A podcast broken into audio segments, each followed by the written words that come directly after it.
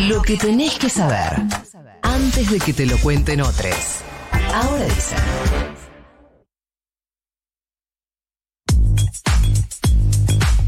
Se quedó un ratito más, Delphi, porque nos va a ayudar a esto que queremos entender, que tiene que ver con que la semana pasada se publicó en el boletín oficial esta resolución mediante la cual el gobierno habilita la comercia- comercialización del trigo transgénico HB4, este mm, trigo resistente a la sequía o que viene por lo menos a evitar ese drama que genera la sequía y que terminó siendo un desarrollo, terminará siendo un desarrollo de la compañía Bioceres junto con el INTA.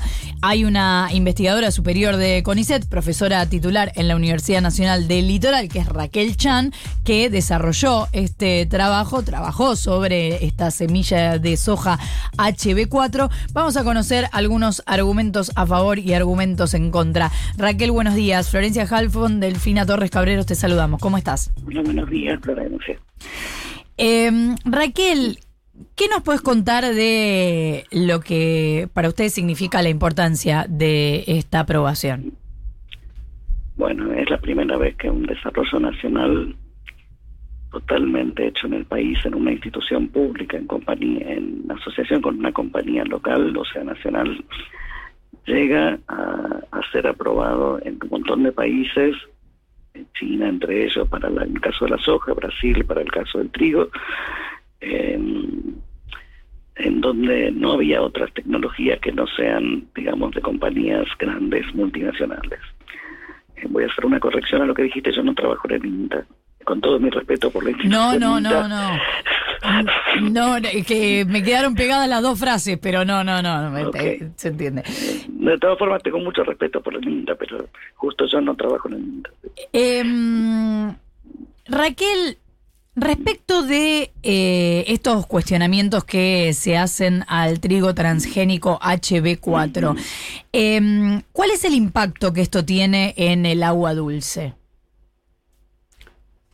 ¿Por qué tendría que tener un impacto en el agua dulce? No, digo en, en los cuestionamientos, Hago- en los cuestionamientos que están Hago haciendo. un repaso de los argumentos principales que, No, de las si puedo personas. decir algo del agua es que usa menos agua para producir más. Claro. O sea que No, el impacto es menor uso de agua. claro. Bueno, los argumentos principales, eh, ahora que tenemos la oportunidad de que Raquel nos pueda explicar eh, su perspectiva, son, por un lado, la posibilidad que ofrecería esta semilla de expandir la frontera productiva, porque al necesitar o hacer más tolerante al estrés hídrico, permitiría producir en lugares, eh, según esta argumentación, que actualmente no se está cultivando eh, soja o trigo. Por otro lado, señalan la posibilidad de que haya una contaminación, vos nos dirás Raquel si es posible o no, de los cultivos tradicionales con esta nueva semilla. Y por el otro lado, que eh, aumentaría el uso de agrotóxicos o en particular el trigo HB4 eh, sería tolerante al glufosinato de amonio, que es más tóxico que eh, Bueno, en los que se usan habitualmente. Empecemos por lo de la Sí. frontera agropecuaria. Eh, no debería, ni, o sea, y no está pensado para eso. Lo que está, o sea, el desarrollo es para producir más en los mismos lugares donde hoy se siembra. Para eso fue hecho. Justamente hay un crecimiento de la población mundial significativo gracias a la medicina y aumentó la esperanza de vida, por suerte, digamos, esos son desarrollos tecnológicos y a pesar de la pandemia que se llevó lamentablemente muchas vidas, la población mundial sigue creciendo. Los lugares cultivables siguen siendo los mismos en nuestro planeta y obviamente se puede expandir, pero eso dependerá de las leyes y del cumplimiento de las mismas. O sea, depende de decisiones políticas, no del desarrollo científico.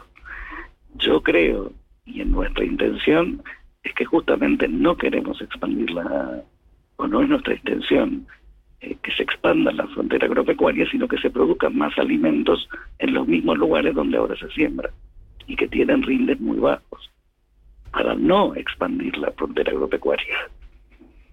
Eso con respecto, no sé si se entiende lo que digo. Sí, es decir, O generar sea, producir más con menos agua y con reducción de la huella de carbono en los mismos lugares donde hoy se produce. Bien. Esta fue la búsqueda inicial, o sea, la, la, cuando empezás esta investigación, empezás con qué, con qué precepto. ¿No? Cuando empezás a investigar, empezás a investigar desde la ciencia básica preguntándote por qué algunas plantas, o sea, algunas especies vegetales, toleran mejor la falta de, de agua que otras. O sea, es algo cotidiano no regar las plantas, olvidarse y ver que algunas sobreviven y otras no sobreviven. La pregunta que nos llevó a investigar todo esto fue esa, ¿por qué esta sí y por qué la otra no? Entonces, las plantas tienen muchos genes. Eh, dependiendo la, la especie, pueden variar entre 25.000 y 50.000, más o menos, de las que se conocen. Entonces dijimos cuáles son los genes que hacen que esta planta sobreviva mejor a la falta de agua que esta otra. El desarrollo, si querés, fue accidental, como muchas veces es en la ciencia. Al encontrar un gen que realmente le confería a las plantas mucha tolerancia al estrés, por, por déficit hídrico, decidimos ponerlo en plantas que toleran menos. O sea, el gen viene de girasol, que es una planta que aparte comemos, o sea, comemos sus productos, no que no comamos las flores en una ensalada, y lo pusimos en plantas menos tolerantes como soja y trigo. De ahí viene la investigación. Eh, Raquel, ¿y qué dirías respecto de em, las dudas que hay o las preocupaciones por el uso de agroquímicos que vendría asociado a esta, a esta semilla? Eh, lo que señalan es que es tolerante al glufosinato de amonio, un eh, agroquímico más tóxico que el glifosato, que algunas personas dicen que podría incluso llegar en forma de residuo a los alimentos que consumimos. ¿Esto es así? No lo creo. O sea, sí una parte es verdad, o sea, tiene una resistencia al glufosinato. Eso es parte de la metodología con la cual se introduce un gen foráneo en otra planta. La transformación de plantas es un proceso muy ineficiente. Eh, muy ineficiente es uno en mil, uno en diez mil. Y hay que distinguir qué planta es la que recibió el transgen, ¿sí? Entonces se pone lo que se llama un marcador de selección y para eso se usa una resistencia herbicida para poder determinar rápidamente qué planta recibió el transgen. Una vez que está, perdón, una vez que está ahí, un gen es un segmento de ADN, igual que los otros 50.000 genes. Si no se expresa, o sea, si no está la proteína, no tiene por qué, eh, o sea, no, el grano es idéntico al grano de la planta sin transformar concretamente. Ahora bien, tiene esa resistencia puede no usarse y se puede prohibir el uso y la tecnología sigue siendo válida para tolerancia a sequía que fue para lo que fue desarrollada. No fue desarrollada para resistencia al glufosinato. Es decir, no necesariamente para producir este trigo o esta soja transgénica hay que usar ese agroquímico. Absolutamente, se puede sembrar como el trigo convencional que sí se siembra con otros agroquímicos. Todos los cultivos extensivos, lamentablemente, porque no se inventó nada mejor, se siembran con agroquímicos. Hoy en día se usan para trigo, algunos que están listados en, la, en Fe, que es el, organismo que dice cuál está aprobado para cada cultivo, y se siembra con otros que son 2,4-D, cambios, son realmente son ninguno es muy simpático. o sea, son eh, son sidas, ¿sí? O sea, eh, productos químicos que eliminan la maleza. ¿sí? Ahora, mañana si prohíben el uso del glufosinato de amonio, a mí me da exactamente igual, o, mejor, o lo peor, porque yo no estoy tan segura de que sea más o menos tóxico que los otros. En realidad son todos eh, productos que no son amigables con el ambiente, como no lo es un montón de cosas que usamos en nuestro hogar. Ahora, lo pueden prohibir, la tecnología sigue siendo válida para tolerancia a sequía. No tiene por qué aumentar el uso de, de agroquímicos. Ni tiene por qué llegar a los alimentos. A los alimentos no llega seguro. O sea, en general los agroquímicos se usan en forma preemergente, o sea, antes de sembrar. ¿sí? O apenas emergen las plantas. No se usan en estadios tardíos. Una planta tarda como trigo, por ejemplo, tarda cinco meses, o en soja también parecido, dependiendo de la región, unos cinco meses en ser una planta adulta y dar granos. El agroquímico se aplica en estadios muy, muy tempranos y se autodestruye porque son moléculas muy inestables. en, los granos, en los granos no hay más, porque los granos no existen cuando se aplica el, el agroquímico. La planta es muy chiquitita.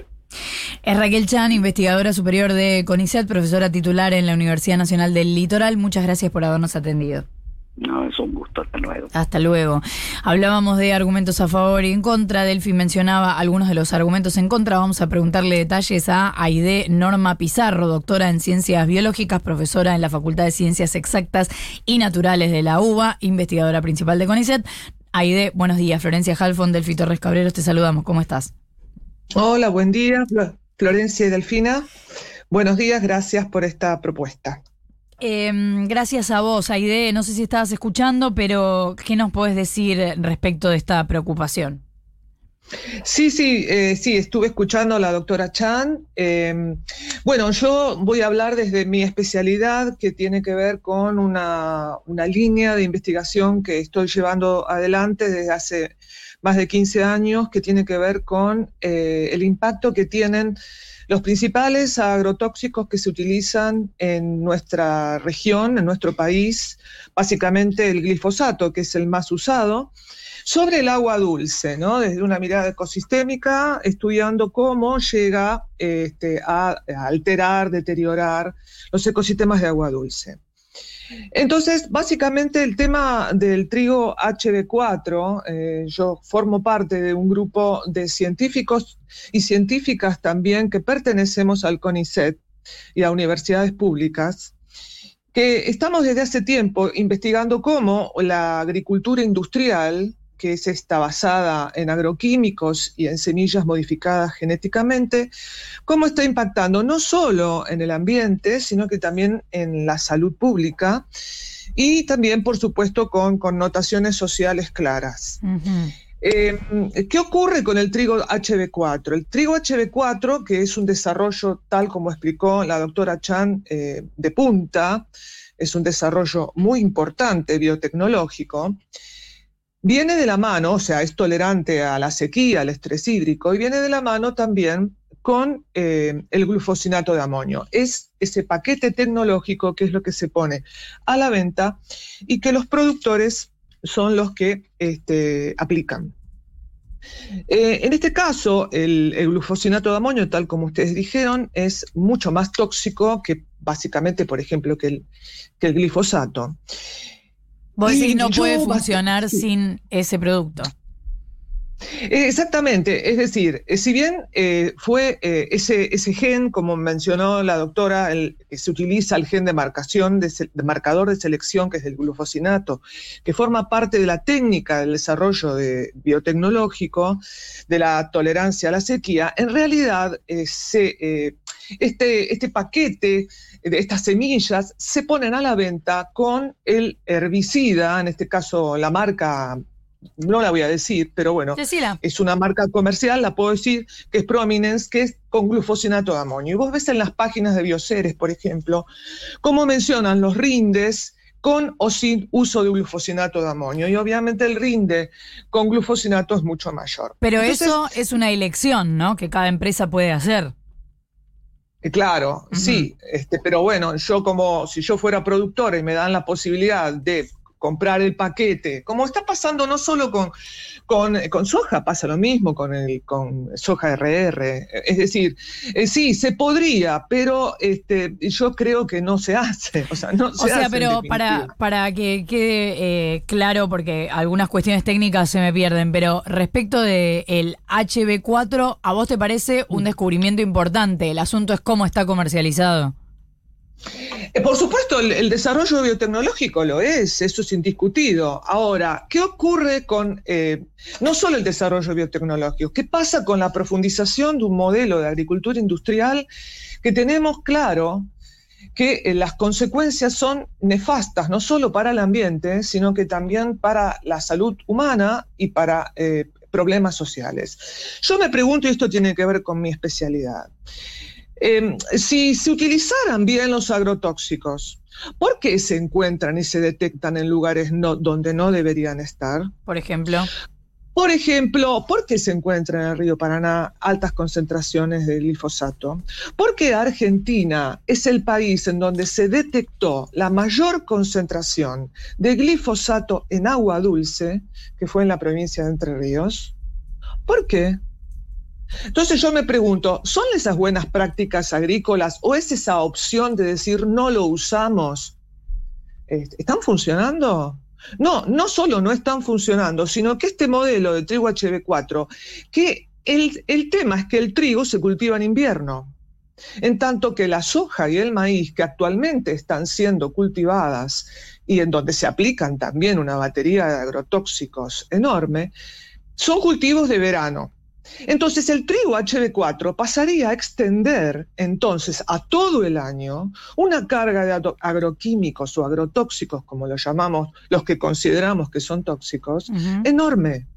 Entonces, Sí. Sí, ¿cuál es la alternativa a este modelo, no? Porque muchas veces se habla de la producción orgánica o familiar, pero la pregunta que se hace es cómo llevar esto a escala, ¿no? Y hay algunos casos, por ejemplo, el país es Sri Lanka, bajo de India, que prohibió los agroquímicos o los agrotóxicos y ahora está en una situación muy complicada, tal vez no solo por ese motivo, pero también que tiene una caída en la producción agrícola muy, fuerte y incluso eh, suba de precios y escasez de alimentos. Entonces, ¿cuál es la alternativa que se puede pensar, ese modelo que sea sustentable y escalable. Claro, ¿qué Claro, vos me mencionás Sri Lanka. Sri Lanka comete el, error político enorme de suspender de un día al otro la utilización y aplicación de agroquímicos. Eh, jamás uno puede, a partir de un modelo que está instalado en Argentina desde la década del 90, pretender que de un día al otro se prohíba la utilización de este tipo de paquete tecnológico. Jamás. Lo que, se, lo que, se, lo que nosotros proponemos es que exista un plan progresivo de transformación hacia un modelo de producción de alimentos que sea realmente sostenible. Y vos decís, este trigo transgénico no viene a contribuir a eso.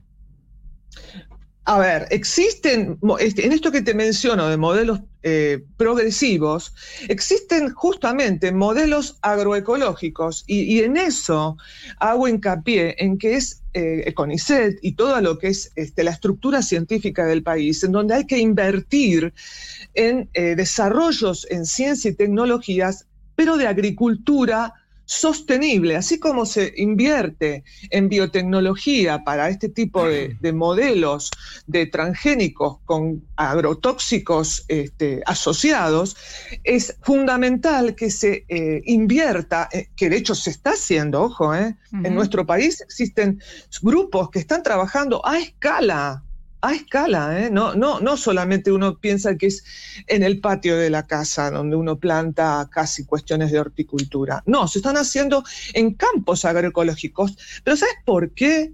Porque fíjate vos que el tema del trigo HD4, productores y exportadores nacionales no lo quieren están justamente, y no por una cuestión amigable, que no es amigable con el ambiente, no, porque están temiendo que no sea la, este, em, este, este, esta producción, que no sea em, comercializada por países. Porque, por ejemplo, China, eh, ahora Australia, mismo Brasil, que compran soja HD4 y trigo, no compran la semilla, están comprando la harina porque en sus países no se permite plantar estas semillas. En cambio, las plantamos nosotros. Es de Norma Pizarro, doctora en Ciencias Biológicas, investigadora principal de CONICET, profesora de la UBA. Muchísimas gracias, Aide, por habernos atendido. Vamos a seguir con este tema que seguramente va a dar para largo, para mucho tiempo de debate y además para, bueno, pensar la Argentina que se viene. Gracias a ustedes, ¿eh? buen día. Igualmente. Bueno, tratando de entender un poquito el debate que... Es mundial, ¿no es cierto? Sí, es mundial y en este contexto de escasez de alimentos toma otra dimensión, ¿no? Porque en la Argentina tuvimos varias autorizaciones la, la semana pasada, el mes pasado, que tiene que ver con esto, el mundo buscando nuevos proveedores de alimentos y siendo más amigable con la idea de consumir este tipo de productos, ¿no? Como cuando hay, un dicho para eso, pero cuando, cuando las necesidades eh, apremian, uno se vuelve más laxo con lo que exige, ¿no? Gracias, Delphi, hasta mañana. Hasta mañana. De 7 a 9. Ahora dicen. Ahora dicen. En Futuro.